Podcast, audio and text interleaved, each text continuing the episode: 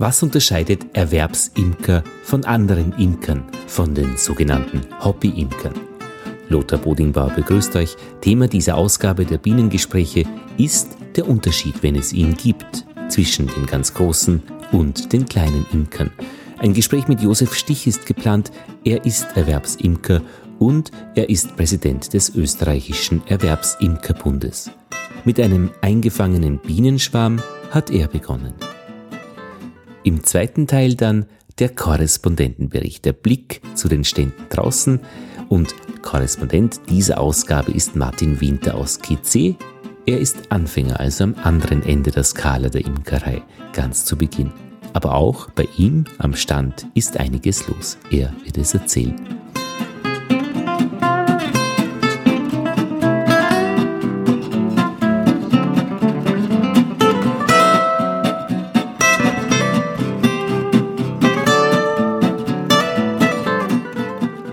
Bienengespräch, neunte Ausgabe. Wir schreiben Mitte Jänner. Es ist nicht zu kalt, was ein Thema ist in der Imkerei. Mitte Jänner nicht zu kalt. Hätten wir gerne ein bisschen Kälte, Herr Stich, gell?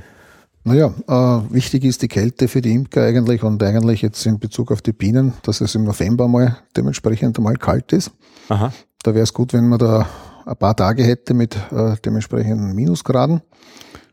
Das hat den äh, Hintergrund, dass die Bienen dann mit der Brut aufhören und November. wird dann äh, Brutfreiheit im Bienenvolk haben und das ist äh, essentiell wichtig äh, für das Funktionieren, für die Effizienz und den Wirkungsgrad der Restentmilbung, die wir im meistens dann im Dezember auf jeden Fall für diese ganzen, für diese Restentmilbung ist es wichtig, dass wir keine verdeckelte Brut im Bienenvolk drinnen haben. Und das ist heuer zum Beispiel wieder mal genauso wie im Vorjahr schon leider nicht gewesen, weil äh, ja der Herbst und äh, ja, bis, bis Weihnachten eigentlich so warm war, dass diese Brutfreiheit in, in den meisten Fällen nicht zustande gekommen ist. Ja.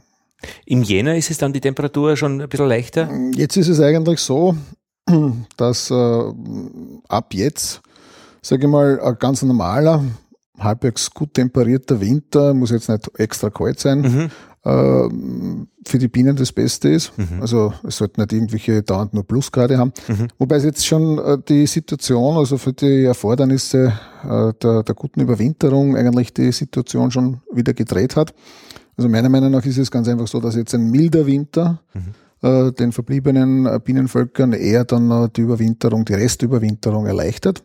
Also mhm. starker, wenn jetzt minus 15, 20 Grad kommen, ja. das wäre für die Bienen, für die Bienenvölker, vor allem jetzt für die Schwächeren und da, wenn da jetzt nicht so große Populationen in so einem Bienenstock drinnen ist, eher negativ, weil die dann ganz einfach das Problem haben, sich dann wirklich äh, über diese Kälte dann drüber zu heizen und sage mal ab jetzt können wir ganz gut temperierten, nicht, mhm. zu, nicht zu kalt, also sagen wir mal so um die 0 Grad, mhm, äh, mhm. das wäre eigentlich jetzt bis zum Frühjahr hin das Beste. Ah ja, so wie es eigentlich jetzt ist. Das würde jetzt, wenn das so bleibt und ohne diese ewigen Hin und Her, die mhm. wir in den letzten Tagen und Wochen auch gehabt haben, das wäre an sich die optimale Temperatur und das optimale Witterung auch für die Bienen. Ich habe vor einigen Wochen gelesen äh, in der Zürcher Zeitung, die immer sehr schöne äh, meteorologische äh, Beiträge auch haben. Mittwoch, in der Mittwochausgabe Forschung und Technik, dass es eigentlich ein ganz harter Winter hätte werden sollen oder werden wird noch, weil im Norden Russlands eine bestimmte Eissituation ist, eine bestimmte Wetterlage, was so eine Langfristvorhersage ermöglicht, mhm. gemeinsam mit El Niño, der wieder schwach ist und solche Geschichten. Nichts von dem ist eingetreten. Also ich sag's einmal so, ich sag's einmal so, bei allen diesen Langfristprognosen äh, und da kommen wir ja aus dem Bereich der Landwirtschaft, wo es die sogenannten Bauernregeln gibt. Mhm. Also die einzige Bauernregel, die ich äh, im Laufe meines Lebens äh, wirklich als äh, hundertprozentig richtig äh, ja, feststellen konnte, dass die richtig ist. Das ist, äh, gerade da haben wir Mist, dann wird es wieder anders oder es mhm. bleibt, wie es ist. Mhm. Und, äh, das ist das Einzige, was wirklich hundertprozentig stimmt. Jetzt Ihnen ein bisschen noch geschwind das, äh, bisschen geschnitten. Genau. Mhm. Naja, wir sind da kopfüber schon ein, hineingesprungen, aber ich stelle Sie am besten nochmal vor. Josef Stich, äh, Sie sind Präsident äh, des österreichischen Erwerbsimkerbundes. Das stimmt, ja. Und das Thema dieses heutigen neunten Bienengespräches ist, diese, äh, diese Besonderheit des Berufes der Erwerbsimker kennenzulernen, besser kennenzulernen und auch ähm, Gemeinsamkeiten, aber auch Trennendes zum Hobbyimker, der eben mir jetzt ein Begriff ist oder unser Begriff schon ist, äh, in Verbindung zu setzen. Und wir haben im Vorgespräch beim Telefonat gesagt, ähm, dass es irgendwie, es soll nicht das eine gegen das andere irgendwie gesetzt werden, weil eigentlich haben beide ein Anliegen. Aber es wäre schon interessant, jetzt einfach so die besonderen äh, Sichtweisen eines Erwerbsimkers oder auch der Erwerbsimker kennenzulernen, weil interessant ist das doch, dieser andere Blick. Naja, äh, wie, wie richtigerweise gesagt haben, also ich habe mich noch nie über die Unterschiede definiert, äh, weil im Prinzip äh, die wirklich essentiellen Themen für alle eigentlich gleich sind. Ja. Da gibt es wenig Unterschiede. Äh, es ist vielleicht immer dann ein bisschen gewisse Themen, Problemstellungen sind in einer anderen Reihenfolge, in einer anderen Priorität vielleicht jetzt dann wichtig. Aber letztendlich, äh, und wenn Sie jetzt äh, explizit die Unterschiede wissen möchten, also ich sage es jetzt einmal aus meiner Arbeit jetzt, äh, die jetzt zum Beispiel als Funktionär beim Erwerbsimkerbund habe, ja, es ist ganz einfach, man beschäftigt sich mit zusätzlichen Themen, die äh, im Prinzip für einen, der halt das jetzt hobbymäßig macht, und ich sage dazu, ich habe selber äh, 15 Jahre lang als Hobbyimker meine Bienen gehalten, bevor ich dann das schönste Hobby der Welt mit dem schönsten Beruf der Welt äh, mehr oder weniger gewechselt mhm. habe. Ja, äh, man beschäftigt sich mit zusätzlichen Themen, die man halt als, äh, in dem Bereich, dass man halt weniger Bienenvölker nicht hat, sei es jetzt äh, mit äh, Sozialversicherungsfragen, mit, mit Steuerfragen, äh, yeah. mit dementsprechenden Kapazitätsfragen, äh, ob man jetzt, äh, wie man jetzt über die, von, von den, von den, äh, von der personellen äh, Lage her über eine, eine Saison, über eine arbeitsreiche Spitzensaison drüber kommt, mhm. wie man diese Spitzen, die Arbeitsspitzen abfedern kann, mhm. das sind die, die zusätzlichen Probleme. Aber die meisten anderen Probleme, hm, sage ich mal, da, da ändert, da ist nicht sehr viel. Das ist Aha. so ziemlich gleich. Äh, und äh, ich habe das einmal sehr, sehr, ja, das war einmal sehr, sehr imposante Geschichte. Da sind wir bei einer äh, Diskussion und bei einer Verhandlung in einer Sitzung gesessen und dann ist es darum gegangen, dann habe ich einmal die äh, 20 größten Probleme und Problemstellungen und Sorgen der Erwerbsimker meinem Kollegen, das war damals der Präsident Ulz, der Josef Ulz, den ich sehr schätze, dargelegt und habe 20, gesagt, doch 20. Das waren 20. Also das waren die Sachen, wo ich gesagt habe, das bewegt uns. Und dann habe ich mhm. gesagt, so und Sepp, und, äh, und das ist auch um diese, diese unüberwindbaren Unterschiede zwischen den zwei äh, Sektoren zu gehen. Und dann habe ich gesagt, so, und jetzt sagst du mir bitte, welche von den ganzen 20 Punkten, die ich jetzt vorgelesen habe, nicht auch eure Probleme sind. Ja. Mit Ausnahme jetzt, wie gesagt, äh, Sozialversicherung, Sozialversicherung, ähm, personelle Spitzenabdeckung mhm. und so weiter. Also, und er hat eigentlich, es war alles, es mhm. hat passt. Also mhm. wir haben genauso, die Frage, eine zentrale Frage ist bei uns, sind bei uns genauso die Varroa, das ist äh, äh, ja, Vermarktung, das ist, äh, das ist natürlich in den letzten, letzten Jahren auch äh, das Thema der Pestizide und so weiter mhm. gewesen. Also das sind alles im Prinzip die gleichen Themen. Wo kriege ich die Rähmchen her? Wie baue ich die Beuten? Genau, äh, wo ja. stelle ich sie auf? Mhm. Äh, Wobei natürlich, äh, da ist insofern vielleicht ein, ein kleiner Unterschied, äh, wenn du in einem Betrieb bist, äh, von dem du dein Einkommen erwirtschaften musst, dann geht man vielleicht auf gewisse, auf gewisse Themen ein bisschen konzentrierter und fokussierter äh, zu. Das heißt, man hat auch jetzt nicht so viele Möglichkeiten zu experimentieren. Ja. Äh, weil äh, zu viele Experimente äh, das wirtschaftliche Überleben, sage ich mal, gefährden würden. Also man muss sich da auf sichere Sachen legen und man muss halt dann wirklich versuchen, ein gutes Konzept zu entwickeln, das halt nachhaltig einem sowohl jetzt die Bienen erhält, als auch möglichst jetzt den, den Honigertrag für die Vermarktung sichert und so. Also da kann man sich nicht jetzt auf System wechseln von Jahr zu Jahr was im Kleinbereich durchaus möglich ist. Ich kann heuer komplett anders machen, mit zehn Völkern kann ich nächstes Jahr komplett was anderes machen. Also diese Experimente hat man vorher gemacht im, im Hobby. Äh, Sicher, und das muss, man muss ja ganz klar dazu sagen, äh, dass ein hoher Prozentsatz äh, der jetzigen Erwerbsimker nicht als Erwerbsimker sozusagen geboren wurde, sondern die ganz einfach, wie Sie es jetzt zuerst gesagt haben, das, was sie besonders gern gemacht haben als Hobby, dann halt äh, immer weiter ausgebaut haben, äh, vom äh, wirklichen Hobbybetrieb dann in, in Richtung äh, äh, von einem Nebenerwerbsbetrieb und dann oft dann halt wirklich zum Vollerwerbsbetrieb. Also das ist in der, in der, in der Gestehungsgeschichte der meisten Betriebe ist das eigentlich so. Auch bei Ihnen, wie Sie gesagt haben, und wie hat es mit Ihnen angefangen überhaupt? Vor der, vor der Hobbyimkerei? Wie, Hobbyimkerei? Wie Nein. sind Sie da?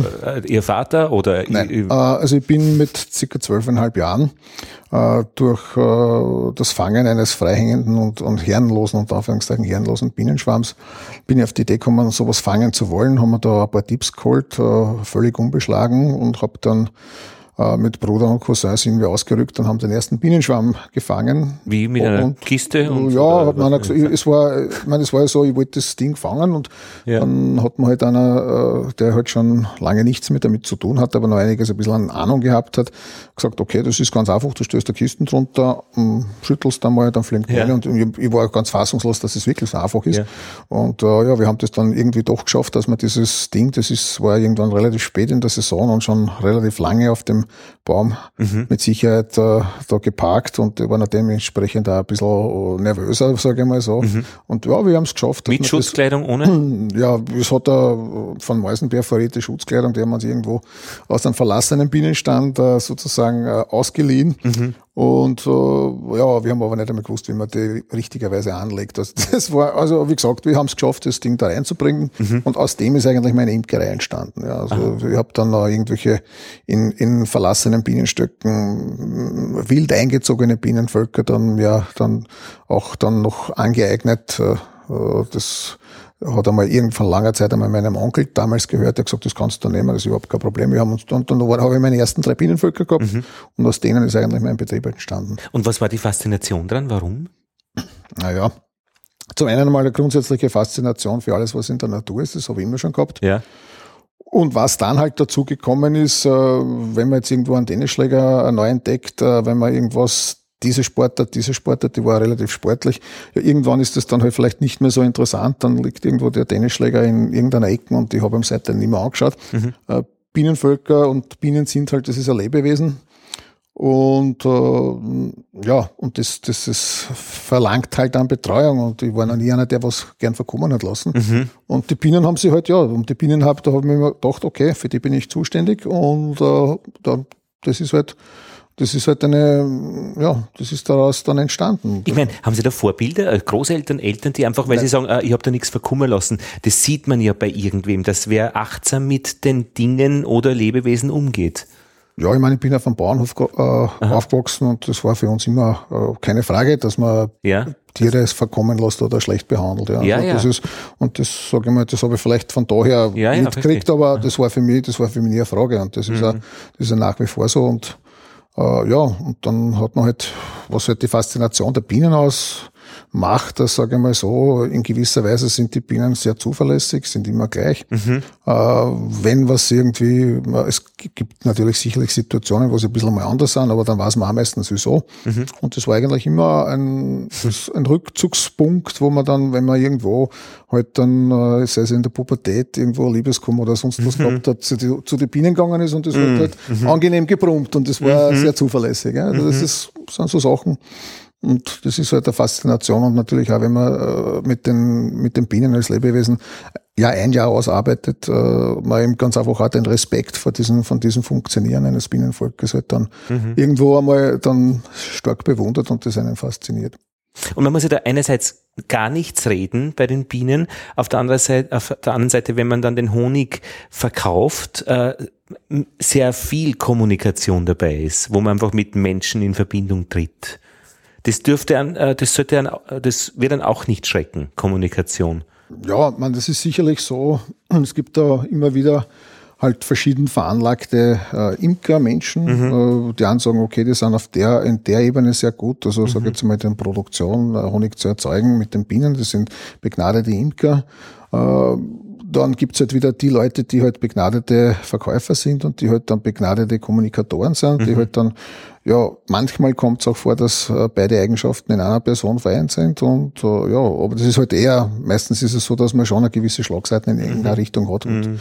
das ist dann halt ja, aber es ist beides möglich. Ja, also das, wie ist dann weitergegangen? Drei Bienenvölker und dann äh, 15 naja, Jahre dann, lang? Naja, ich habe dann bis zur Pubertät habe ich dann, also sagen wir mal 16, 17 Jahre oder so, mhm. Äh, habe ich dann immer mehr eigentlich sukzessive ein bisschen mehr Bienenvölker gehabt. Was ist mehr? Naja, das, es war dann so immer mehr, das heißt bis 15, 16, 17 Völker habe ich damals gehabt. Äh, das war in der Zeit, da hatten wir noch keine Varroa. Das mhm. war ein Imkern wie von einem anderen Stern, ja, das goldene. Zeitalter. Das durfte ich noch einige Jahre genießen mhm. und dann, sage ich mal so, ab 85, so in, der, in, in dem Bereich, äh, da ist dann die Varroa aufgetaucht. Äh, und ja, die Bienen sind dann nicht nur aus Grund der Varroa, aber es sind dann weniger wieder geworden. Und äh, mein letzter mein letzter Stand dann waren drei Bienenvölker, äh, die mehr oder weniger den Namen nicht mehr wert waren. Also da waren dann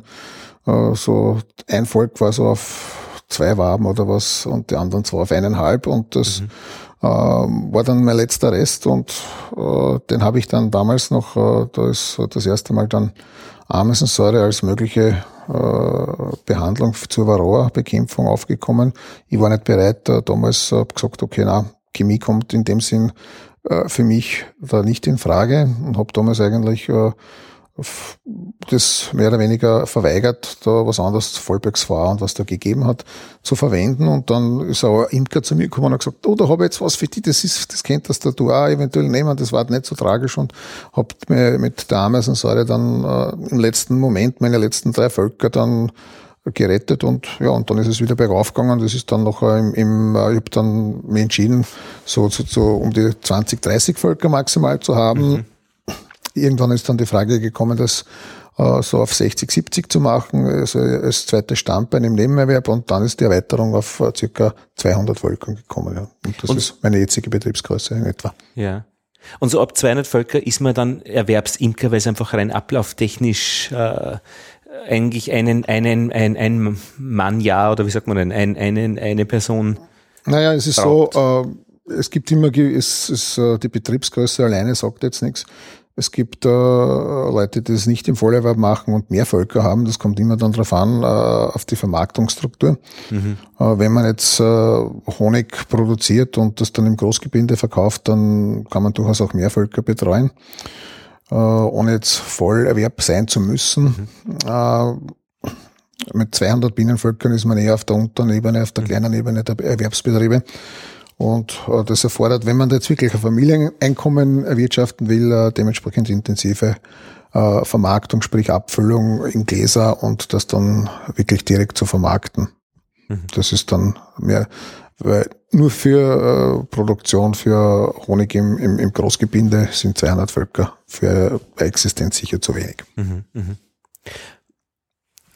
Wie, wie ist denn das von der, von der Struktur her in Österreich jetzt, äh, von den Erwerbsimkern? Gibt es da eine Handvoll große äh, oder Riesen oder gibt es da 200 mittlere oder wie schaut das bei, bei Ihnen jetzt aus? Naja, äh, es ist immer die Frage, wo man äh, den, das Parameter für die Größe ansetzt. Ja. Ich sage es einmal so, es gibt sehr, sehr viele äh, Betriebe, die im mittleren Bereich sind. Äh, Großbetriebe, Großbetriebe gibt es auch einige, äh, die sind jetzt aber nicht die Mehrzahl. Was heißt aber mittel? Das ist ganz normal. Also ich würde sagen, das ist wie in allen Bereichen. Was heißt mittel und groß in dem Fall? Also ich würde mal sagen, äh, ein, ein mittlerer Erwerbsbetrieb, äh, ohne jetzt auf Vollerwerb oder Nebenerwerb äh, sozusagen da abzustellen, sagen ja. wir mal, da sind wir bei den kleinen Erwerbsbetrieben sind wir von 150 bis 200 und, und ein bisschen mehr. Die mittleren Betriebe würde ich so in der, in der Größenordnung von 500, zwischen 500 und 1000 äh, ansetzen und dann die größeren Betriebe dann halb ab 1000 Völker aufwärts. Gibt es da Zahlen, die, die man jetzt, also sind das jetzt äh, fünf? Ich meine, das wäre jetzt Thema einer, einer Recherche, aber Sie sind Wahrscheinlich Nein, also der nächste Mann meiner Recherche. Die, die ganz genaue, die ganz aber genaue ungefähr. Zahl habe ich nicht, aber es gibt doch einige, die äh, über 1000 Völker haben. Es gibt äh, sehr viele auch, die äh, über 500 Völker haben. Und natürlich, äh, die, die, die, der, würde ich mal sagen, der größte, der größte Anteil von den Betrieben ist, sage ich mal, zwischen 200 und 500 in dem Bereich. Also da, da ist eher von der Anzahl her sind die da sicherlich am, am meisten vertreten. Aber 100 mittlere oder 1000 mittlere oder 10 mittlere? Wie, wie ist, also mir fehlt nämlich rein von, von der, vom Überblick her einfach die, ich, ich sehe die Imker nicht in der Landschaft. Manchmal sehe ich einen Bienenstock irgendwo Bienenstöcke, stehen. Bienenstände, das ist Dann, schon richtig. Aber so, so jetzt, äh, ich meine, es gibt 30 Klavierstimmer in Wien. Ungefähr, wenn man es im Branchenverzeichnis nachschaut. Äh, und Erwerbsimker, die irgendwie, finde ich, dann doch nicht äh, ständig. Also so viele dürften es nicht sein. Menge, also Anzahl. Na, Man kennen Sie sie, kennen Sie die alle beim Namen? Ich, ich kenn, alle kennen nicht beim Namen. Nein, das, sind, nein, das ist, das okay. ist nicht möglich. Also das ist ja. selbst mir nicht möglich. Nein, das, das, okay. das ist nicht möglich. Nein. Ja, ja. Na gut, dann, dann geht es ein bisschen so in die, in die. Also wir reden nicht von einer Handvoll, ja. Ja. Wie Sie jetzt gemeint haben. Wir reden aber nicht von 5000. Na, sicher auch nicht, ne? Sicher nicht, okay. Ja, und dann äh, sind Sie auf dem Weg zum, also praktisch äh, Erwerbsimker und dann äh, Präsident des Erwerbsimkerbundes sind Sie praktisch ein Interessensvertreter, Vertreter. Also das sind, es gibt ja, das ist ja für mich immer sehr faszinierend, diese Interessensgruppen, die es in jeder Thematik gibt. Und bei den Bienen gibt es auch Interessensgruppen. Äh, wir treffen uns jetzt hier im Gebäude der AGES. Das ist die Agentur für Ernährungs, für Gesundheit und Ernährungssicherheit, äh, dem Bund zugeordnet. Das sind, glaube ich, zwei Ministerien, die das mhm. betreiben. Ähm, Sie kommen gerade von einer, einer Besprechung. Ähm, was sind das für, für, für Interessens, äh, die Sie da vertreten? Was, was, was ist da Ihre Aufgabe? Naja, äh, wie Sie sagen, Interessensvertretung, das ist eigentlich ein zentrales, äh, ein zentraler Teil unserer demokratischen, ja. Äh, ja, unserer demokratischen Verfasstheit, äh, dass es ganz einfach notwendig ist, äh, in verschiedensten, in verschiedensten Entscheidungsprozessen äh, die Interessen mhm. einer Gruppe einzubringen. Ja. In diesem Fall der Erwerbsimker. Nicht dieser, in diesem Fall nicht der Erwerbsimker. In diesem Fall äh, geht es darum, ich war hier ja. jetzt in, in, äh, in äh, ja, Ausübung der, der, der, der, der Agenten der Biene Österreich und äh, die Biene Österreich ist ja eine eine Dachorganisation, die die, Imker, äh, die Interessen aller österreichischen Imker, nicht jetzt äh, der Erwerbsimker vertritt. Ja. Und äh, da ist es ganz einfach, da gibt es sehr viele Themen, wo es ganz einfach wichtig ist, die Interessen der Imker zu vertreten. Sei ja. es jetzt äh, wenn es jetzt halt um neue Gesetze geht, äh, die jetzt, ob das jetzt Tierseuchengesetz ist, ob das in irgendeiner Weise, äh, wenn es um Zulassungen und von, von Pestiziden oder was geht, wo dann ganz einfach auch äh, wichtig ist, dass man auf die Bienen Rücksicht nimmt. Oder wenn es darum geht, jetzt, äh, das war im letzten Jahr auch ein Thema, nach Möglichkeit, es zu schaffen, dass äh, in der Gestaltung eines neuen Umweltprogrammes äh, mhm. auf äh, die Interessen, auf die Erfordernisse, auf die Bedürfnisse der, der Bienen, vor allem in dem Fall, sprich jetzt Blühflächen und so weiter, Rücksicht genommen wird. Und das kommt nicht von alleine, ohne dass es jemanden gibt, der diese Interessen vertritt. Dann wird man diese Inhalte in den gesetzlichen Regelungen nicht finden. Und vor allem ist, ist ja auch so, dass es ja auch andere Interessensgruppen gibt, denen jetzt vielleicht nicht immer das ein Anliegen ist, was den Imkern ein Anliegen ist. Und da ist es ganz einfach dann wichtig, dass man sich da auch dementsprechend auch Gehör verschafft und äh, die Interessen der Imker und auch der Bienen äh, zu vertreten. Man muss auch äh, dazu erwähnen, dass in vielen Bereichen, also was Biodiversität, Blühflächen, äh, Vielfalt der Landwirtschaft, der Landschaft und der Landwirtschaft, äh, die Imker ja im Prinzip äh, zusätzlich äh, die Vertretung auch von jenen mitmachen, jetzt nicht was jetzt bewusst, aber im, sozusagen automatisch, die keine Interessensgruppen hinter sich haben, wie zum Beispiel äh, Solitärbienen, andere Bestäuber, bestäuberte Insekten generell, äh, die haben halt keine Interessenslobby hinter sich. Und das ist auch etwas, äh, wo eigentlich wir auch in den, den letzten Jahren gesagt haben, okay, wir müssen uns bewusst sein, dass wir eigentlich in gewisser Weise auch äh, für die eigentlich was mitmachen. Wie vertritt man Interessen? Kommunikation. Ganz einfach sagen, okay, aus dieser und dieser Position ist uns das und das wichtig. Und mhm. ja, im Großen und Ganzen hat man in den meisten, in sehr vielen Bereichen, äh, wird man da eigentlich sehr, sehr willkommen geheißen, weil mhm. es ganz einfach äh, immer wichtig ist, dass Wissen, ist, äh, egal ob das jetzt auf nationaler Ebene, auch auf internationaler Ebene, sprich äh, bei der EU, äh, das Wissen von Leuten, die sich dabei äh, möglichst gut auskennen, äh, in irgendeiner Weise angeboten wird. Mhm. Weil es ist oft so, dass natürlich äh, die Leute, die dementsprechende Regelungen, Gesetze und sonst was machen, natürlich nicht in allen Bereichen äh, Fachleute sein mhm. können. Das heißt, man bringt eine Expertise mit, die man zum Beispiel in Form von Stellungnahmen zu Gesetzesvorschlägen abgibt, bei Besprechungen einfach eine Position vertritt, die untermauert ist durch eine Expertise die man hat. So und die Leute sagen, ja, das haben wir nicht gewusst oder die sagen, das haben wir gewusst, aber es, wer wusste nicht, dass es so wichtig ist. Zum Beispiel, ja. Ja, ja. Und es geht natürlich dann äh, auch um Geld, um Entschädigungen, um, um Verteilung von Ressourcen. weil bei Interessensgruppen ist auch immer äh, neben dieser Expertise auch dabei, äh, wer kriegt, wo, wer, wer kriegt wie viel wofür letztlich. Äh, also in den wenigsten Fällen geht es um Geld oder um Ressourcen. Mhm. Äh, da geht es ganz einfach wirklich darum, dass äh, die, die Bedürfnisse der, in, der, in dem Fall der Imker berücksichtigt werden. Mhm. Das Einzige, wo es wirklich vielleicht auch im entferntesten um Geld natürlich geht auch, das ist jetzt, wenn es jetzt um Förderung für Imker geht, ja, wie man die am besten so so gestalten kann, dass möglichst äh, nachhaltige Wirkung vorhanden ist, mhm. dass es äh, möglichst äh, alle irgendwie sich wiederfinden können. Äh, das ist, würde ich einmal sagen, ein, eine Art von Interessensausgleich, den man aber in, in, der Branche schaffen muss, wo eigentlich die Verwaltung sehr froh ist, wenn sie, äh, wenn sie was vorgelegt bekommt, wo sie das Gefühl hat, dass sich alle darin wiederfinden und mhm. dass äh, aus dem Grund das äh, gut funktioniert. Und mhm. da ist es ganz einfach auch wichtig, dass man nachhaltige Sachen äh, dementsprechend äh, einbaut, die halt wirklich jetzt, wo es um Schulung geht, wo es um Weiterbildung mhm. geht, wo es auch um äh, ja, Investitionen äh, für Imker geht, die nachhaltig sind, dass nicht Einmaleffekte sind, die sozusagen dann einmal irgendwo Geld investiert wird in sage jetzt einmal, zum Beispiel Ameisensäure, die dann verdampft und letztendlich dann im nächsten Jahr muss man das wieder zahlen. Also das ist besser, ganz einfach Schulung zu machen, mhm. Äh, noch Möglichkeit, dass die Leute das richtig anwenden können und äh, dass das dann halt zur nachhaltigen Absicherung der Bienenvölker eben führt. Ja. Ich meine, imagemäßig geht's Ihnen ja nicht schlecht. Sie haben die Biene als äh, Wirtschaftsfaktor, als wichtig anerkanntes Tier äh, die Imkerei ist ein sauberes Gewerbe.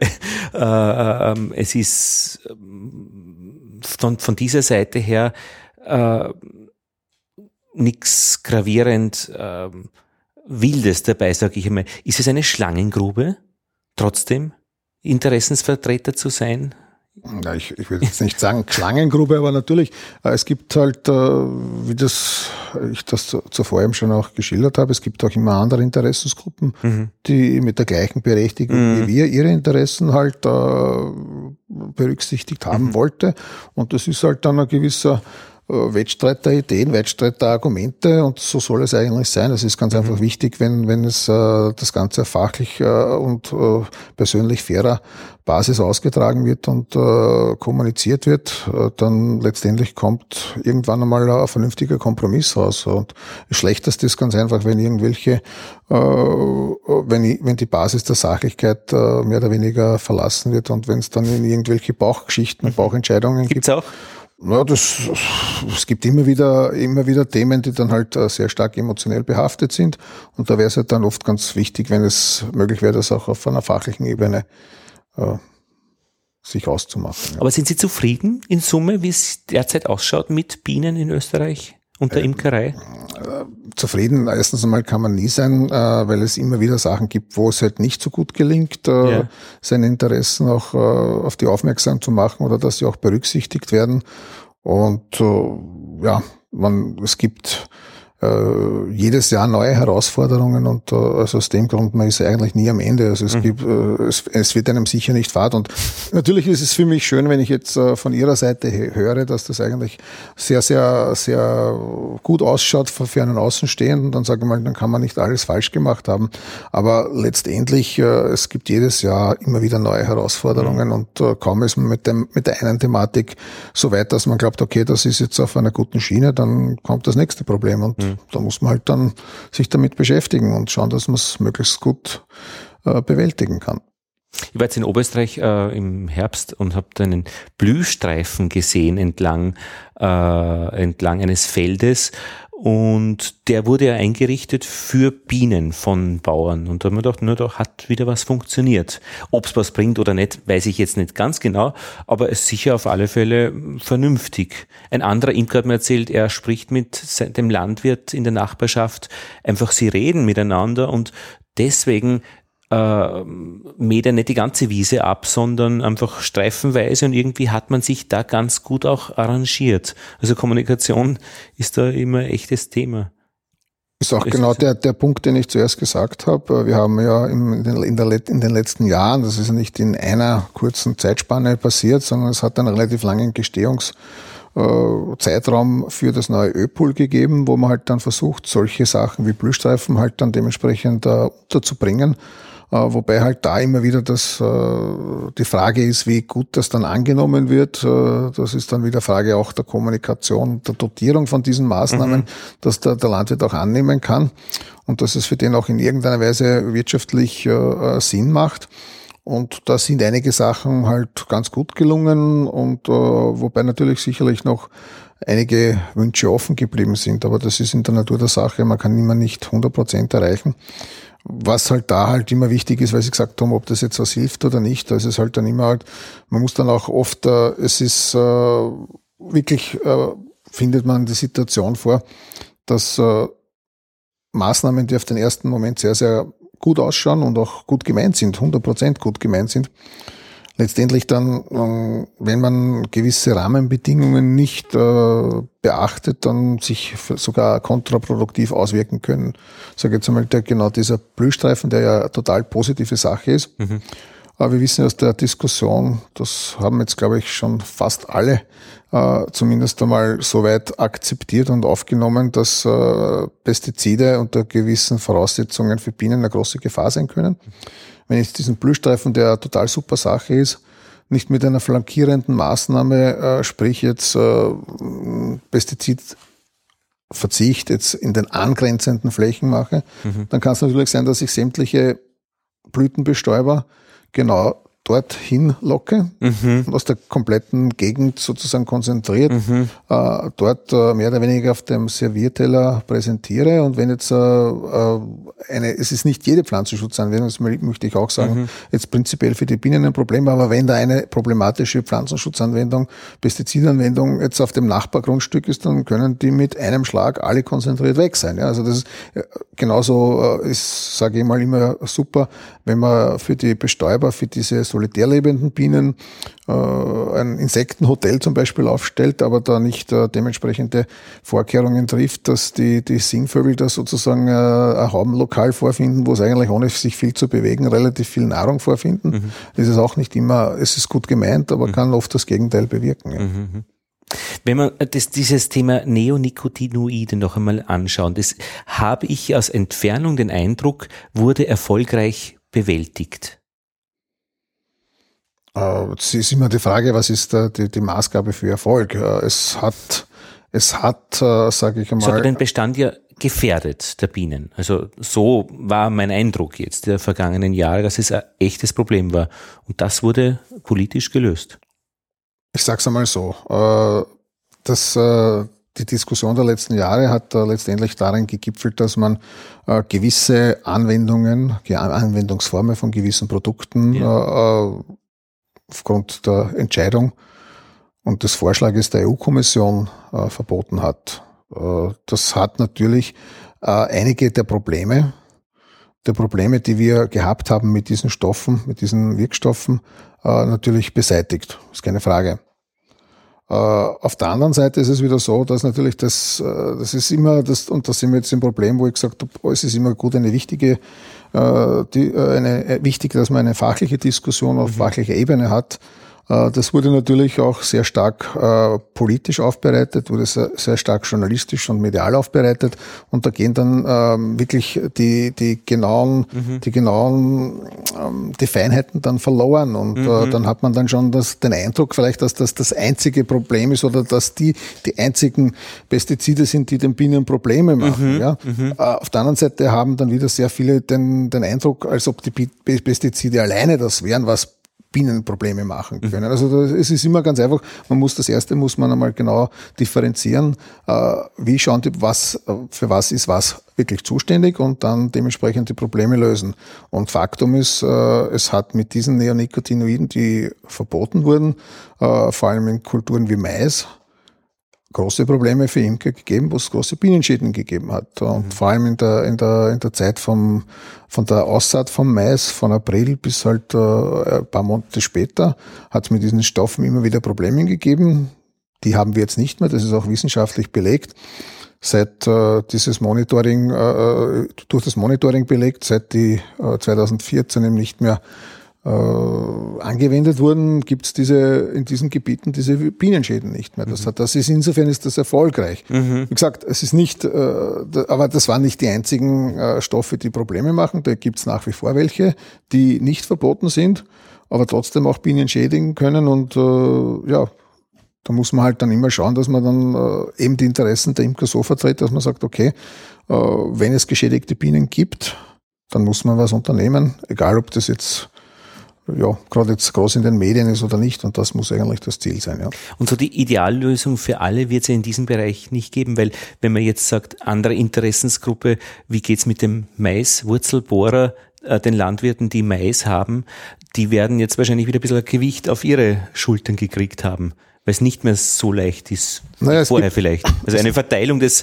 der Probleme auf die, auf die Beteiligten. Das ist schon klar. Auf der anderen Seite muss man sagen, dass äh, nur mit Chemie alleine äh, der Maiswurzelbohrer auch nicht zu bekämpfen oder beherrschen mhm. ist. Es ist äh, fachlich unumstritten, dass mit Abstand die beste Be Bekämpfungsmethode die Fruchtfolge ist. Mhm. Äh, da muss man aber dazu sagen, dass es in Österreich Gebiete wie zum Beispiel Steiermark gibt, wo äh, aufgrund einer jahrzehntelangen Entwicklung äh, dass halt sehr wenig Fruchtfolge vorherrscht äh, und die Betriebe natürlich jetzt in einer ja, ziemlich äh, Zwickmühle sind, mhm. weil sie halt sehr stark darauf ausgerichtet sind. Man aber trotzdem auch schon seit, äh, das ist ja nichts Neues, wir haben 2008 die ersten Probleme gehabt und wie wir von Anfang an gesagt haben, Leute, ihr werdet, werdet an Fruchtfolge nicht vorbeikommen. Ja.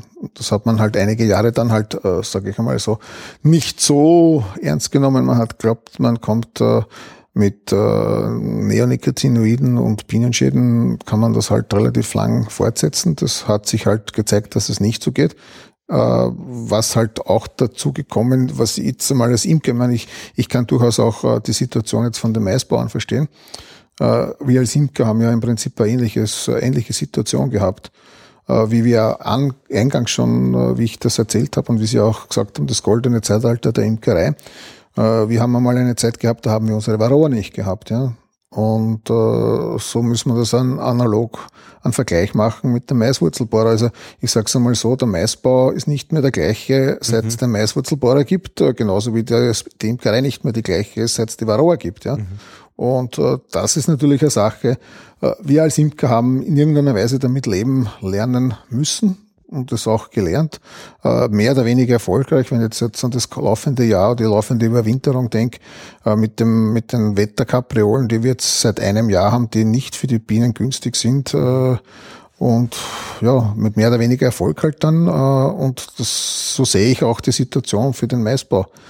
Und die Wissenschaft oder die wissenschaftliche Information und Expertise hilft dir dann natürlich schon auch, also für alle Beteiligten äh, äh, Lösungen auch zu finden.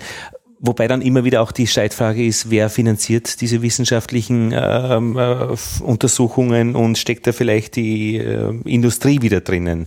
Wieder Interessensgruppe, die ja auch valide Interessen hat. Äh, äh, Saatgut, äh, Pestizide und so weiter. Also alles schnell zu verdammen ist ja keine Kunst. Na, das, das ist auch äh, nicht Ziel und, und das kann es auch nicht sein. Äh, wobei äh, die Finanzierungsfrage ist die zentrale Frage. Aha, warum? Das ist äh, die zentrale Frage. Zum einen einmal äh, Monitoring, Analysen, wer zahlt? Es war in der, in der Vergangenheit war es eigentlich immer so, dass, äh, oder sehr, sehr oft, ja, ich will nicht sagen, dass es immer so war, aber es war sehr, sehr oft, dass im Prinzip die, geschäd, die geschädigte Branche, sprich jetzt äh, bei den Bienenschäden halt die Imker, auch noch zusätzlich die Analysenkosten, zumindest aus Mitteln der Branche getragen wurden. Das ist eigentlich ein, ein, ein Zustand, der für einen Imker schwer verstehbar ist und, und, und auch für die Imkervertreter äh, schwer zum Akzeptieren ist. Mhm. Das ist einmal die eine Sache. Die zweite Sache ist, bei all den Schäden, die waren, äh, war es immer so, dass es eigentlich für die geschädigten Imker äh, keine, keine Entschädigung gegeben hat in irgendeiner Weise. Die wurden mit ihrem Schaden sehr oft und eigentlich immer alleine gelassen. Das ist auch schwer äh, zu verstehen. Und äh, das sind eigentlich, äh, das sind die zentralen Fragen, wo es immer wieder dann auch äh, Diskussionsbedarf gibt und auch heute wieder, wenn es darum geht, äh, was ist, wenn es Schäden gibt, dann heißt es, ne, dann, äh, dann bekommt man den Hinweis aufs bürgerliche Gesetzbuch, was mehr oder weniger gleichbedeutend ist, äh, ja, ja, ich verstehe schon. Äh, schau, schau, wo du bleibst. bleibst. Ja, ne? genau. Und daher braucht man Interessensvertreter, die diese Position äh, zu vertreten zu versuchen. Vertreten, versuchen, genau. Ja, ja, ja. Äh, was mich interessieren würde jetzt noch einmal äh, von der ich meine, Fehler in dieser, in dieser ganzen Geschichte sind ja beim Erwerbsimker ja grundsätzlich ja, grundsätzlich ja immer existenzbedrohend. Und deswegen ist da, finde ich, schon eine gewisse Humorlosigkeit äh, nachvollziehbar zu äh, denen, die die Imkerei nebenbei betreiben. Äh, also das, oder ist das nicht so? Also es ist schon ein Tick härter, die ganze Geschichte. Naja, sicher, wenn jetzt äh, die, die Existenz äh, gefährdet ist, sprich, wenn man im Prinzip nicht weiß, wo man das nächste Jahr dann mit seiner Familie hin soll, so. äh, das ist dann schon eine, eine existenzielle Geschichte. Ja. Äh, letztendlich aber ist es egal, wie viele Bienenvölker ein Imker äh, hält, äh, sag's einmal so, wenn ich zu einem Bienenvolk hinkomme und ich bin Imker aus, aus, aus, aus, aus einer Liebe heraus, dann tut man das genauso weh, wenn, ich, wenn da jetzt die Bienen draußen liegen und dann eigentlich mhm. äh, hin sind. Ja? Also das, also das ist für einen, an der jetzt halt nicht so viel Bienenvölker hat und nicht davon lebt, äh, genauso erschütternd. Ja? Also, mhm.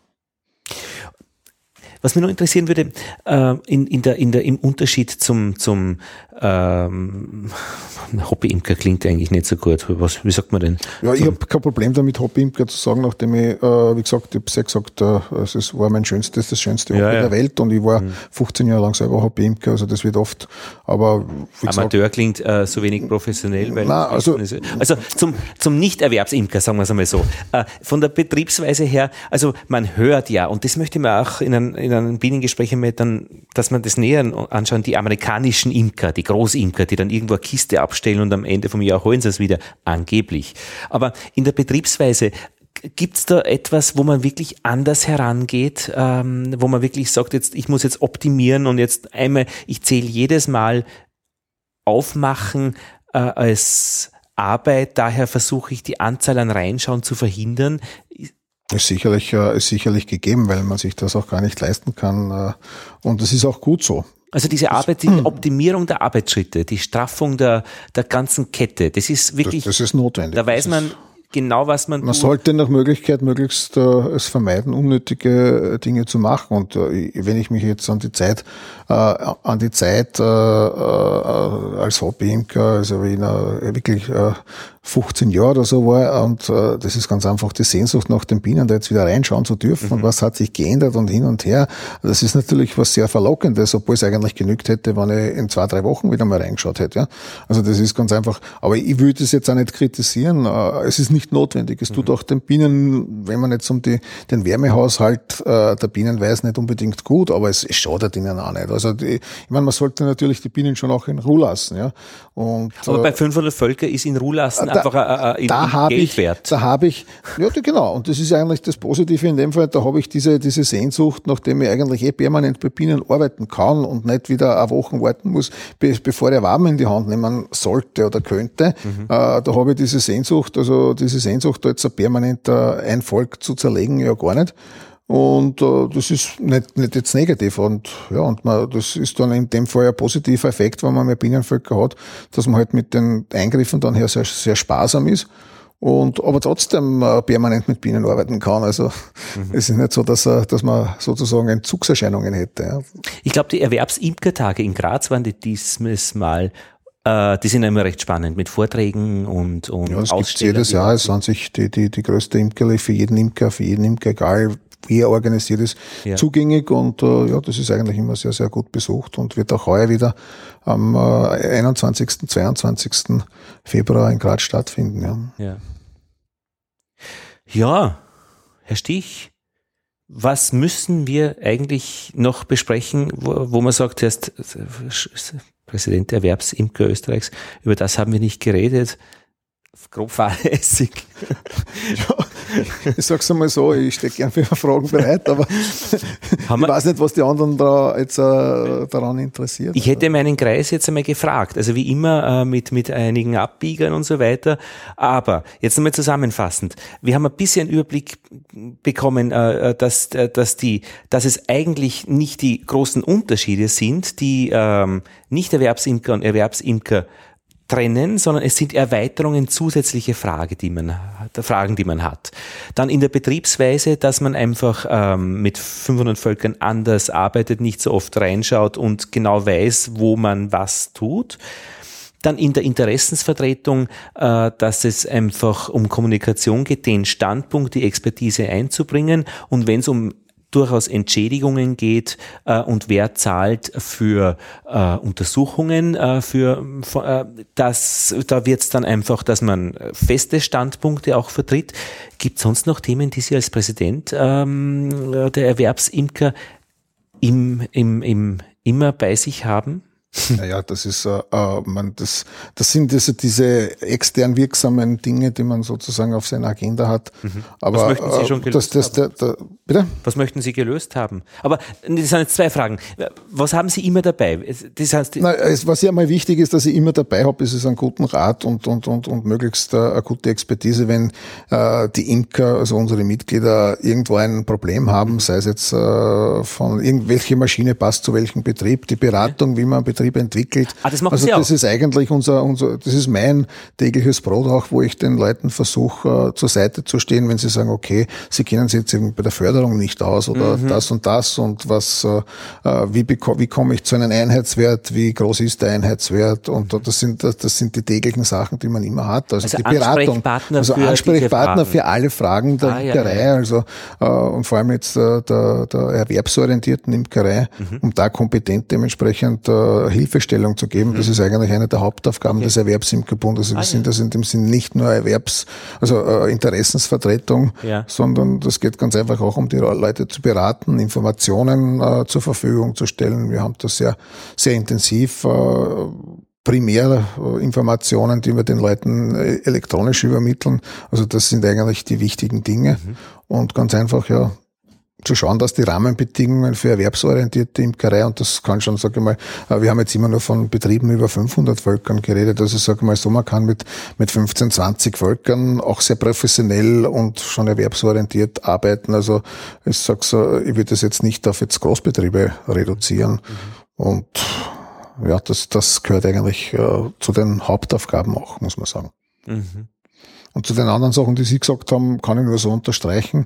Und wie gesagt, es ist noch nicht alles gelungen. Es ist uns bis jetzt nicht gelungen, zum Beispiel, dass die Leute, die jetzt in der ganzen äh, Pestizidfragen äh, und in den, den Pestizidschäden äh, in den letzten Jahren, äh, obwohl äh, mit wissenschaftlichen Projekten belegt und sonst was, dass die einen Cent äh, Entschädigung für ihre Schäden bekommen haben. Da kann man ne, mhm. gewisse Sachen und die Anzahl der gestorbenen Völker kennt man. Also man weiß, wie viel da. Kennt man schon in den Gebieten, ja, ja, mhm. klar. Ja, ja. Ist es in Summe eine verdammt harte Arbeit als Erwerbsimker? Naja, ich sag's einmal so, äh, ich habe gesagt, das ist ein schöner Beruf, das ist keine Frage, wenn man äh, mit Bienen sehr gern arbeitet. Äh, es ist sicherlich so, dass er auch ein sehr schwerer, es ist körperlich schwer. Also man muss sehr viel äh, Gewicht manipulieren, ja. Äh, und äh, ja, und auch vom Arbeitsaufwand, das ist ein, ein, ein Beruf mit sehr großen und intensiven Arbeitsspitzen. Ich äh, sage jetzt mal die Zeit von Mai bis Juli mhm. extrem, wenn man jetzt, man muss auch wandern mit den Bienen, äh, die Bienen zu dementsprechenden Tracht- und Honigquellen eben bringen. Und das ist eine sehr, sehr intensive, zeitraubende, arbeitsintensiv und natürlich auch auf, es spielt sich in der Nacht ab. Also das ist, äh, ja, es ist halt sehr, sehr anstrengend auch. Und mhm. äh, ich sag's einmal so, äh,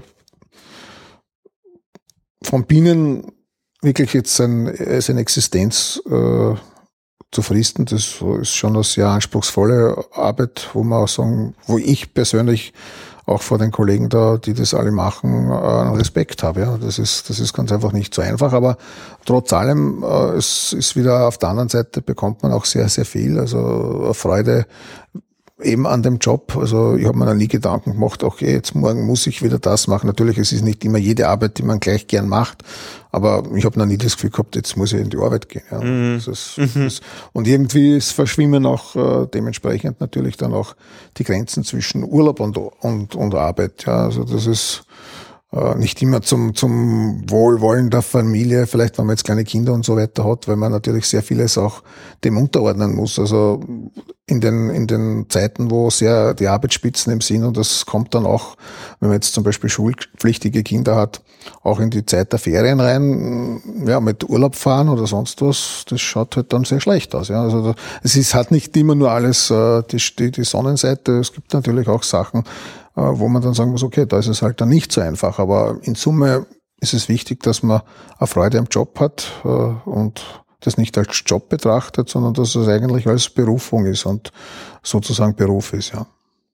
Gibt es Länder, in denen äh, die Erwerbsimkerei besser äh, oder angenehmeres äh, Rahmenbedingungen hat, das goldene Land der Imkerei?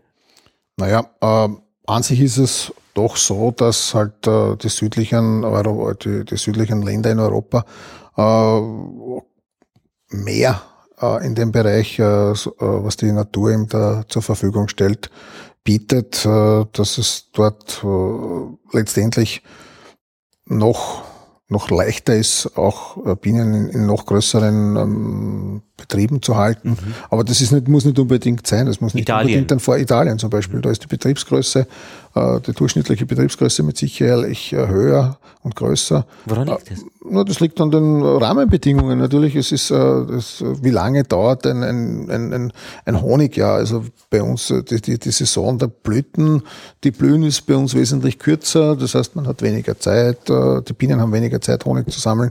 Also das ist, äh, das sind halt die natürlichen Bedingungen, die Rahmenbedingungen für, für Bienen halt äh, günstiger. Mhm, die natürlichen. Aber ja. die rechtlichen und, und, und Interessen. Was nicht heißt, dass die nicht auch ihre Probleme haben und oft die gleichen Probleme. Also wenn auf europäischer Ebene kann man nur feststellen, dass die Probleme die gleichen sind. Also ob das jetzt äh, von der Pestizidproblematik, das war ja kein österreichisches Problem, das war auch keine österreichische Erfindung, äh, dass sozusagen das jetzt verboten wurde, sondern das ist von EU-Ebene gekommen, mhm. die hätte das nicht für Österreich gemacht. Ja. Mhm. Also wir haben in Europa generell dieses Problem. Mhm. Wir haben in, Opa, in Europa generell auch, äh, egal wo fast, äh, also zum Beispiel Varroa ist auch überall ein Thema, dass das ganz einfach schwierig ist, äh, immer schwieriger wird aufgrund von Klimawandel und sonstigen Sachen.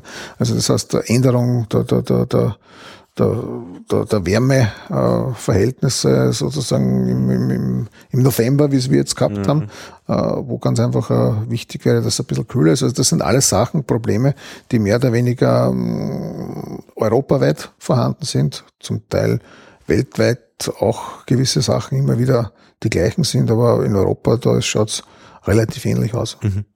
Da gibt's ja eh die Europäische Imkervereinigung, glaube ich. Äh, Richtig, ja. Walter Hefecker, glaube ich, ist der. Genau, ist da, der Präsident. Der auch einen Podcast betreibt nebenbei, der sehr interessant ist. Stimmt, ja. Ja, ähm, ja und so Themen wie puh, italienischer Beuterkäfer oder die, die äh, italienisch, ne, der, Beute, der kleine Beutekäfer, so, der, der aus Italien, Italien, kommt, ja. genau, und uh, die, die, die Vespa Velutina, genau, ja. genau, und solche Geschichten. Ja, das sind halt Herausforderungen, die ja. wir jetzt in der Zukunft dann haben werden. Aber so die, die, aber Sie treffen auch die Kollegen international. Also Verständlich, klar. Das ist regelmäßig, wir sind regelmäßig in Kontakt. Ja. Und äh, ja. Andere Kontinente auch? Andere Kontinente, das, das ist eher, das ist normalerweise eher nicht ja. der Fall. Das ist eher, ja, das gibt immer wieder halt auch da Ausnahmen, dass man auch äh, mit Kollegen, das ist meistens dann im Rahmen von internationalen Veranstaltungen wie der mhm. Apimondia und so, wo man dann halt mhm. äh, Kollegen aus anderen aus anderen Ländern, aus mhm. anderen Kontinenten eben dann wieder oft trifft und so und, mhm. und Kontakt hat. Aber das ist an sich äh, in Europa da, das ist regelmäßig und jährlich zumindest einmal ein Treffen und da, wo man sich auch austauscht, wo die Probleme liegen. Das gibt es dann ganz, ganz äh, verwunderliche Probleme, dass die EU äh, jetzt zum Beispiel eine, eine, eine Richtlinie äh, für die Beseitigung von, äh, von sozusagen biologischen Eindringlingen macht und äh, Dabei ist die Akazie, also die Robinie, mehr oder weniger da als mhm. äh, das größte oder ein großes Problem zu erklären und zum Beispiel die Kollegen in Ungarn große Sorge haben, dass der Honig, der mehr oder weniger das Synonym für ungarischen Honig ist, mhm äh, die, die Akazie, dass die plötzlich jetzt dann äh, gezielt dann eliminiert und mhm. ausgehackt wird. Ja. Und das Springkraut. Springkraut, ja. Aber das ist halt nicht so der Markenhonig. Aber ja, aber äh, man, wenn man das jetzt sieht, okay, für die, für die Ungarn ist es ein großes Problem, ist für dieses das größte Problem, ja, ja. weil sozusagen Aha, sich die Imkerei ohne Akazienhonig schwer vorstellen können. Ähm, dementsprechend sind sie dann auch äh, sehr, sehr stark daran interessiert und äh, legen da sehr, sehr, sehr viel äh, Energie rein, dass das in irgendeiner Weise dann doch nicht so kommt. Wenn man auf der anderen Seite sieht, dass auch, sage mal, in größeren Gebieten Österreichs, vor allem jetzt im Osten, Akazienhonig auch eine große Bedeutung hat dann ist es gut, wenn man sich da auf europäischer Ebene dann mhm. verständigen kann und gemeinsame Anstrengungen machen kann. Weil ich sage einmal so, äh, Österreich und da sage ich jetzt einmal nur jetzt ein, ein Teil, mhm. sage ich mal, wenn man jetzt Niederösterreich, Burgenland vor allem und äh, Wien nehme, äh, würde nie die Bedeutung bekommen, dass das in irgendeiner Weise Gehör findet, wenn das nur aus Österreich und da nur ein Teil kommt. Ja, Wenn das aber jetzt äh, aus Ungarn, das sind die Rumänen, die da ein großes Problem hätten damit, mhm. das sind die Italiener, die ein riesiges Problem haben, das sind die Franzosen, die ein riesiges riesiges Problem haben. Und wenn man sich da in dem, in dem Fall dann halt zusammenschließt, dann hat das auch die Chance, dass es äh, bei der Europäischen Kommission Gehör findet und dass man da dann Regelungen macht, äh, die zum Beispiel unser Ziel ist es zu sagen, okay, Akazie-Flächen sollen nicht ausgeweitet werden, aber man soll sie auch nicht äh, sozusagen reduzieren und, und, und ausrotten. Ja. Mhm. Wahnsinn. Und das alles unter einen Hut zu bringen und das Ganze ist ja immer in, im, im, im Schweben, ist immer ein Prozess der Auseinandersetzung, der, der, der, huh, der dampft schon. ja. Es wird einem nicht fad, ja.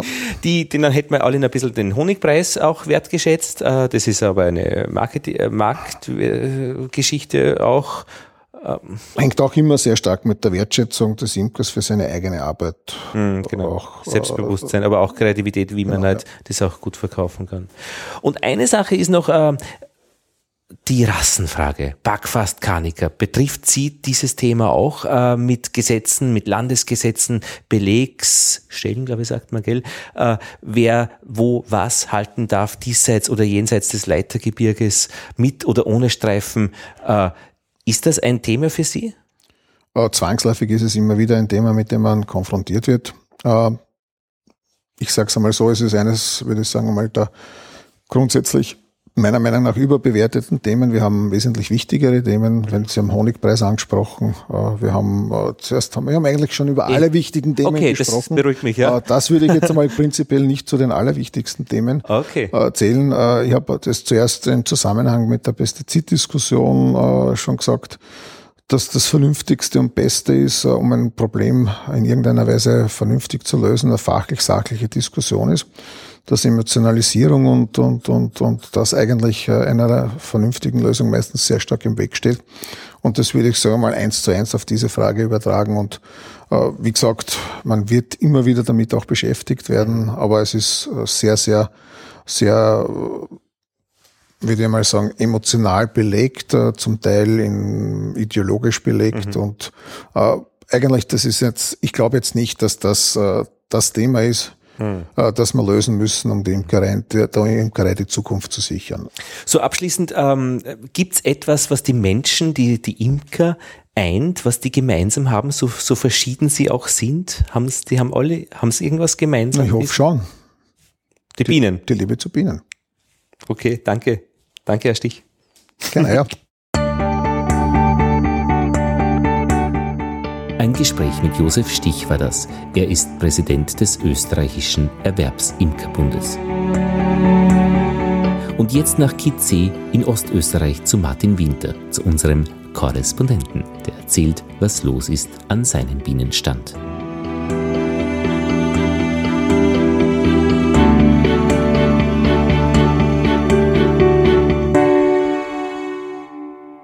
Ja, mein Name ist Martin Winter. Ich bin äh, aus dem äußersten Osten von Österreich und habe jetzt äh, seit heuer, April, zwei, äh, drei Völker. Ja. Die Völker stehen da bei mir im Garten. Das heißt, einer direkt im Garten unten, zwei ist an einem Balkon oben. Und ja, es ist eigentlich das Jahr recht gut gelaufen bis jetzt. Du bist Anfänger. Ich bin Anfänger, ja, absoluter Anfänger. Ich habe aber so Praxiskurse gemacht in der Schule in Wart Ja. und habe mir halt dann in das Vergnügen reingestürzt. Du sagst äußerster Osten Österreichs, das ist wirklich an der ungarischen Grenze, gell? Es ist an der slowakischen Grenze. Wir sehen rüber zu Petroschalka, zum Ortsteil von Bratislava. Verstehe. Wie bist du denn auf die Idee gekommen, in die Imkerei einzusteigen? Das ist eine gute Frage, das kann ich gar nicht so beantworten. Das hat sich irgendwie entwickelt. Ja. Dann habe ich einen Kurs gesehen, dass sie einen Kurs anbieten und das ist so gewachsen innerhalb von ein paar Monate. Ja. Und dann war das eigentlich dann Fakt. Und du hast es ja genauso gemacht, wie man immer rät, also die Kurse machen, also wirklich äh, wissen, worum es geht, aber dann eben auch drei Völker zu haben, damit, wenn mit einem was schief geht, man nicht ganz alleine dasteht. Ja, das war so der Rat, dass man zumindest drei Völker haben soll. Und das war sicher gut, weil mit einem der Völker weiß nicht genau, ob das so klappt, weil da hat es mit der Königin Probleme gegeben. Die ist nämlich jetzt im Oktober ist sie irgendwie eingegangen, was auch immer, und das Volk wird nichts mehr. Und Aha. also alle drei leben noch, also das habe ich jetzt vor ein paar Tagen noch gesehen. Das ist so der Stand Mitte Jänner, gell? Das ist Stand Mitte Ende, ja. Obwohl man rundherum hört in Österreich, dass schon sehr viele Völker ja jetzt im Herbst eingegangen sind. Das heißt, da ist die Königin eingegangen im Oktober und dann war es einfach dann vorbei mit dem Volk, da kann man dann einfach nichts mehr machen. Genau, da gibt es keine Begattung mehr, das ist dann schon zu spät. Ja. Es war die Frage, ob man es vereinigt oder abkehrt, aber ich wollte es dann Biene nicht mehr antun um diese Zeit. Da habe ich es halt drinnen und dann schauen wir, ob es im Frühjahr noch weitergeht, dann kann ich es da noch vereinigen. Wir haben auch drei Völker als äh, Neueinsteiger und das merkt man dann eben wirklich, dass die Völker unterschiedlich sind. Das hat auch immer wieder der Imkerlehrer gesagt, dass eigentlich die Völker durchaus anders sind. Hast du das auch bemerkt? Ein bisschen schon. Wahrscheinlich braucht man dann ein bisschen mehr Gespür, damit man das dann noch besser die Unterschiede äh, herausmerkt. Ja. Ja. Äh, natürlich schon, so vom Warmsitz und so weiter. Und eben dieser eine Stock mit der Königin, weil da hatte ich ja schon, ähm, die Königin ist ja im Juni hat sie Probleme gemacht, ist eine neue dann nachkommen. Und äh, also dieser eine Stock war schon ein bisschen anders. Insofern stimmt es schon, ja. Aber was jetzt der Honigausbeute anbelangt, Ja. muss ich sagen, waren alle drei ziemlich gleich. Und obwohl es ja heuer ein schlechtes Jahr war, wie man so hört, Ja. das kann ich überhaupt nicht bestätigen, weil bei uns war wirklich sehr viel. Wobei wir halt insofern begünstigt sind, dass wir halt einen pannonischen Einfluss haben, das pannonische Klima, und da Ja. regnet es halt weniger. Ah ja. Das heißt, du hast im ersten Jahr schon Honig geerntet. Ja, ich habe äh, für die drei Stöcke 145 Kilo bekommen. Ui. Also das ist wirklich sehr, sehr gut. Aber das heißt, du bist im April dann praktisch, sagst du, hast du die Bienen als, also was kriegt man die, als Ableger? Nein, ich habe es bekommen mitsamt den Waben, also ein gesamtes Volk. Und wie ja. geht's dir insgesamt mit dem Lernen und mit der Thematik? Bist du eingebettet in einen Kreis von Menschen, die du jederzeit fragen kannst, oder bist du da auf dich gestellt? Ich stütze mich eigentlich hauptsächlich auf das Forum, äh, wo du eh auch bist, auf den äh, Bienen aktuell. Das, das gibt mir sehr viel eigentlich. Und dann eben bin ich sehr dankbar über diese Bienen-Podcasts. Da lernt man auch immer wieder dazu. Und das geht schon so, ja. Ich finde die Videos eigentlich ja ganz hilfreich über YouTube, weil die ermöglichen, dass man anschaut, so gewisse Fertigkeiten, die man eigentlich äh, lernen muss. Ja. Mhm. Absolut, ja. ja. Gewisse Dinge überhaupt nicht gewusst, wie man das angeht und so weiter. Und genauso habe ich das auch gemacht, in YouTube angeschaut und dann sieht man schon sehr viel, wie machen das andere. Und äh, das mit dem allein ist uns schon viel geholfen auch. Ja. Und wie ist der Plan? Wie geht's weiter bei dir? Also jetzt haben wir mal Jänner. Man spürt ein bisschen schon jetzt die Tage länger werden, also dass es später dunkel wird. Man spürt, dass da jetzt irgendwas langsam irgendwann einmal anfängt. Aber was ist der Plan bei dir? Wie möchtest du weitermachen jetzt so im zweiten Jahr? Naja, äh, natürlich hängt es von der Witterung ab, aber äh, wie gesagt, unser Wetter ist ja doch etwas anders wie im Rest von Österreich und es beginnt sicher früher in den meisten Fällen. Und äh, ich rechne schon, dass so Ende März wieder richtig losgeht dann. Ja. Ist auch so, dass äh, ich bin in Kizé, Kizé ist die größte Mariengemeinde Österreichs. Aha. Und jetzt ist die Frage, ob sie das ausgeht, weil das sind doch eher die ersten Bäume, die zu blühen beginnen, so Anfang April herum. Und ob da die Bienen so weit sind, das werden wir sehen. Das hängt natürlich auch von der Temperatur ab. Ja. Wobei ich habe heute nachgeschaut, wir haben 8,8 8 Grad gehabt und die Bienen, also manche Bienen sind rausgerochen. Bei dieser Temperatur? Ja, obwohl es normalerweise heißt bei 12 Grad. Ne? Genau. Und insgesamt so zusammenfassend, war es ein schönes Jahr für dich mit dem Einstieg? Das kann man wohl sagen. Natürlich hat man hin und wieder Tage, wo es dann nicht so gut geht, wo man glaubt, na ja, weiß nicht, ob das gut ist, ob das wirklich weitergeht und so. Und äh, vor allem ist es auch so, man ist in der Schule oder in der Theorie schaut alles gut aus, aber wenn man dann beim Stock ist und weiß man jetzt nicht immer sofort, na, was soll man jetzt halt wirklich machen und so. Ne? Mhm. Das kannst du mhm. sicher bestätigen, dass ja. in der Praxis halt immer anders ausschaut als wie am Papier. Ne? Das Flugloch beobachten finde ich sehr schön. Also sie mit einem Sessel hinsitzen und schauen, was sich tut. Mhm. Da kann man echt lang dabei sitzen. Und was ich mir nicht traue, ist äh, ohne Schutz irgendwie so mutig hinzugehen und das alles zu machen, wie wir es im Kurs gemacht haben. Mhm. Wir haben einen Kurs in Mistelbach und wir waren mhm. da einfach draußen im, im Feld und bei den Stöcken und da hat keiner einen Schutz gehabt und es ist ja überhaupt nichts irgendwie mhm. Äh, passiert. Aber das traue ich mir alleine irgendwie so nicht, da habe ich irgendwie so eine gewisse Hemmschwelle. Ja, es hat auch ein bisschen gedauert. Also bei mir war es halt so, nachdem es im Garten steht, kommt natürlich durchaus vor, dass ich das Ganze mit der Badehose mache, ne? wenn es sehr heiß ist. Also das war nicht wirklich ein Thema, ja. Ah ja. Hängt natürlich auch ab vom Wetter und so weiter, das heißt eh. Ne? Aber in den meisten Fällen hat es schon so funktioniert, ja. Das heißt, einige Stiche hast du schon erfahren. Ja, ja, natürlich, ja. Und ja. ich reagiere auch ziemlich heftig drauf. Aha. Aber ich habe so ein Gerät, so ein By the Way, und das, das hilft eigentlich recht gut, ja. Den habe ich auch gekauft und wir haben aber eben erst gebraucht fürs, für die Gelsen, aber da funktioniert es auch super. Er hitzt die Stelle mhm. und immer dann, wenn man sagt, jetzt reicht's, aber es tut jetzt weh, dann hört er eh auf äh, zum Heizen, genau, dann ist genau, genau vorbei. So ist es, so ist es. Ja, aber das ist wirklich sehr hilfreich, ja. Gut, Martin, dann, ich glaube, das wäre es einmal fürs Erste und vielleicht, wenn man wieder mal im Laufe des Jahres einmal wieder mal reden, wie es geht, dann könnte ja, man ein bisschen vergleichen, wie es weitergeht ja. oder wie es weitergegangen ist. Ja? Mhm. Vielen Dank, ja.